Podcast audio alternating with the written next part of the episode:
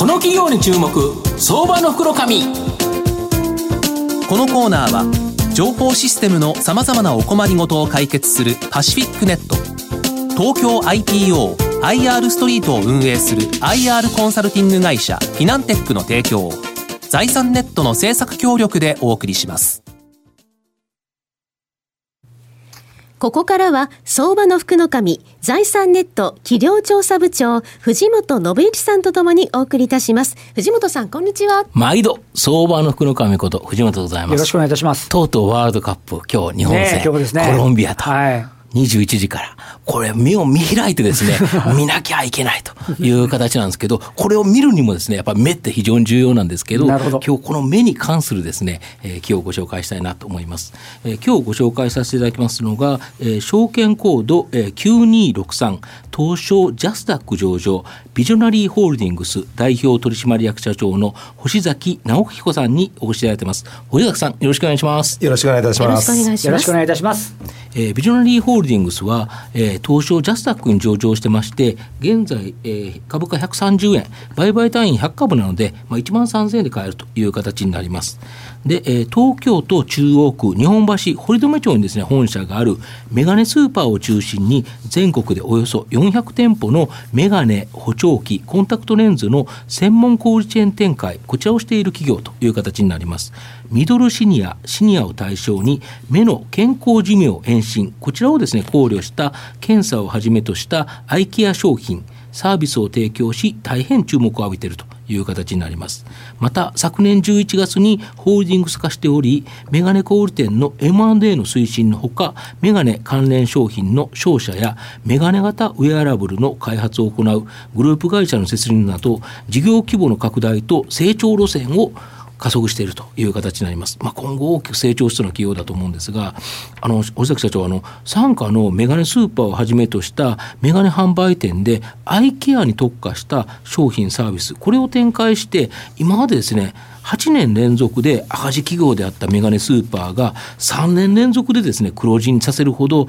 多くのですね方に支持されているということなんですけどなぜこのアイケアというものにこだわったですね、まあ、メガネの販売に注目されたんですかね。はい。ちょうど私あの5年前に来た時にですね、はい、い。かにあの日本の消費者が自分の目について知らないかということをこう思い知りまして、分かんないですよね。もう知ら、うん、あの本当に知識なくて私自身も知識なくてちょうど老眼が始まったばっかりで、うん、あの自分の根性がないから目が見えなくなったぐらいに思ったんですけども、うん、実はそんなことなくて、でいろいろ眼科医にも行ったりもしたんですけど、うん、まだ眼鏡かけるの早いとか、うん、簡単にかけると目が悪くなるとかってこう言われてて我慢してた、うん、で眼鏡スーパーに来て検査してみたら、大変だと、もう早くかけないとどんどん、あの進行してきますと、え眼鏡はあったものをかけないと本当にダメなんだと、だ老眼をほっといちゃダメなんだっていうことを言われてですね、びっくりしまして。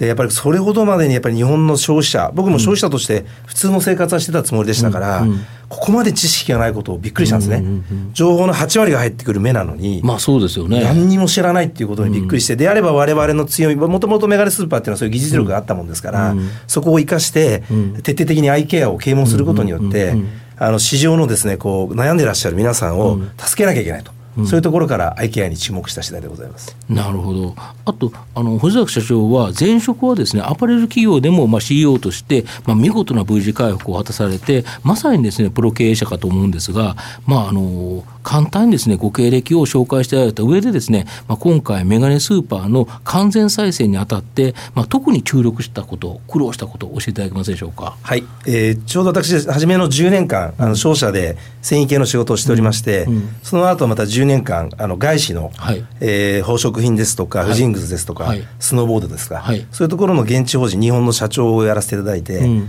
その後ファンドと組んでですね、はい、あの再生をしたというのが、うん、前職のアパレルであり今のメガネスーパーということになるんですが、うん、やはり一番再生で気を使ったのはですね今まで会社がもう40年と長い会社でしたので、えー、歴史が長い。そこをうまく生かしながら、うん、ただ一方では8年間赤字であるというところの、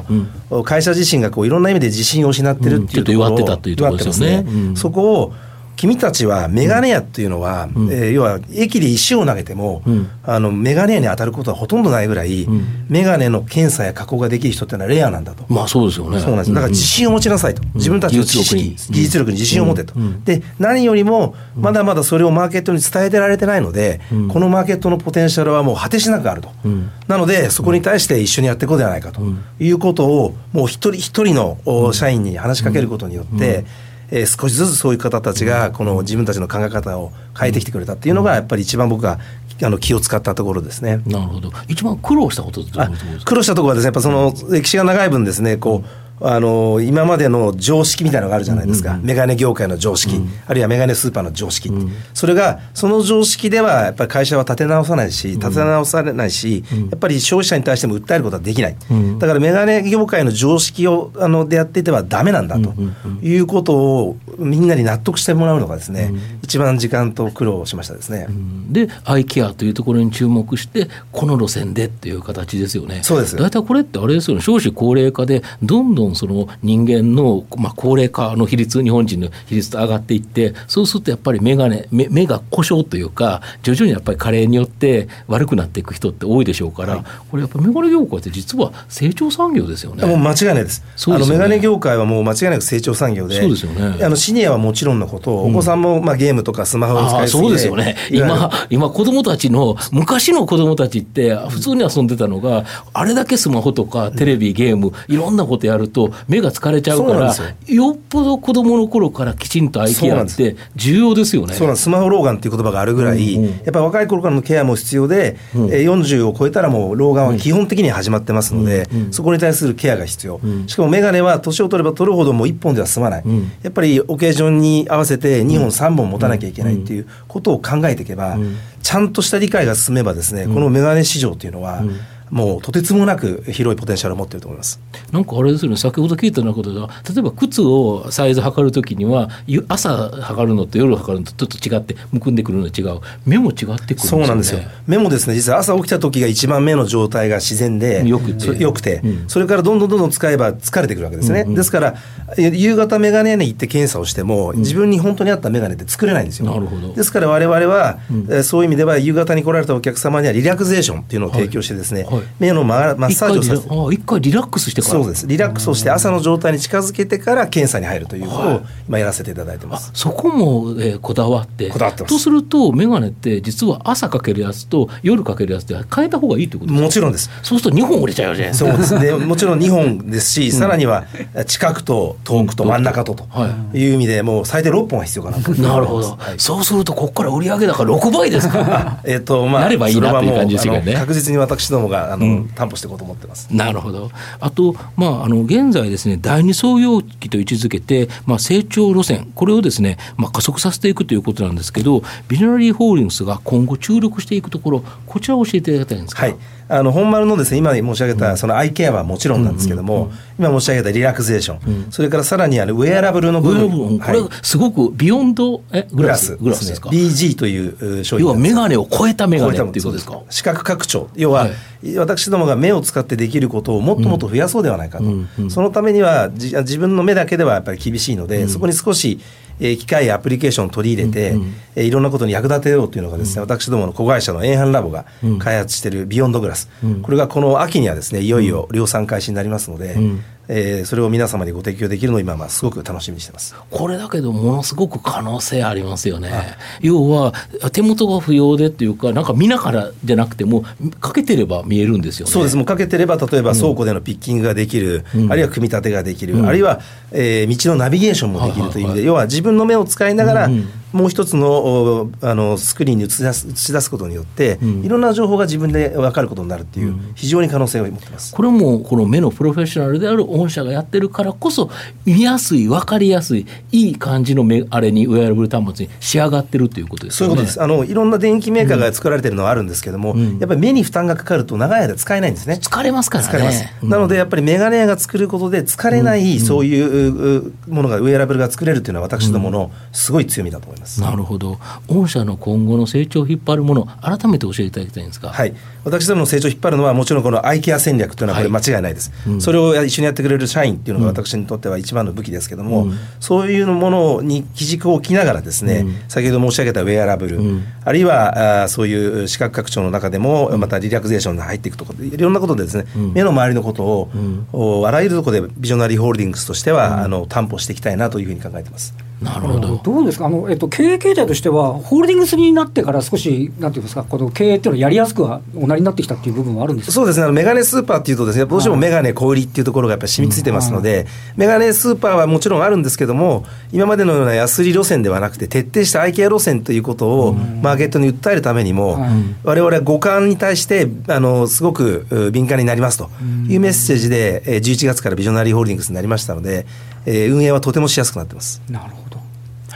まあ、まとめさせていただきますと、僕、株式投資ですね、最も重要なポイントっていうのは、変化を見逃さないことだなと思います。うん、で、ビジョナリーホールディングスは、まあ、プロ経営者のですね、星崎社長によってですね、まあ、8年連続の赤字から3年連続の黒字に劇的に変化し、まあ、ホールディングスにもですね、大きく変化していってると。この成長戦略を加速させているので、まあ、さらにですね、僕、大きな変化遂げることになるんじゃないかなと思います。この変化を、えー、投資チャンスとして、やっぱり中長期投資でですね、うん、このビジョナリーホールディングスに、まあ、投資した方、大きな成果期待できるんではないかなと思います。今日は証券コード9263東証ジャスダック上場ビジョナリーホールディングス代表取締役社長の星崎直彦さんにお越しいただきました。星崎さんどうもありがとうございました。どうもありがとうございました。藤本さん今日もどうもありがとうございました。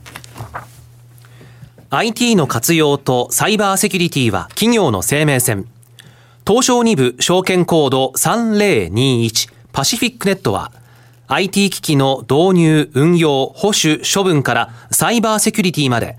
情報システムの様々なお困りごとをワンストップで解決し企業の IT 戦略を支援する信頼のパートナーです。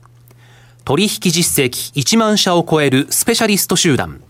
東証2部証券コード3021パシフィックネットにご注目ください。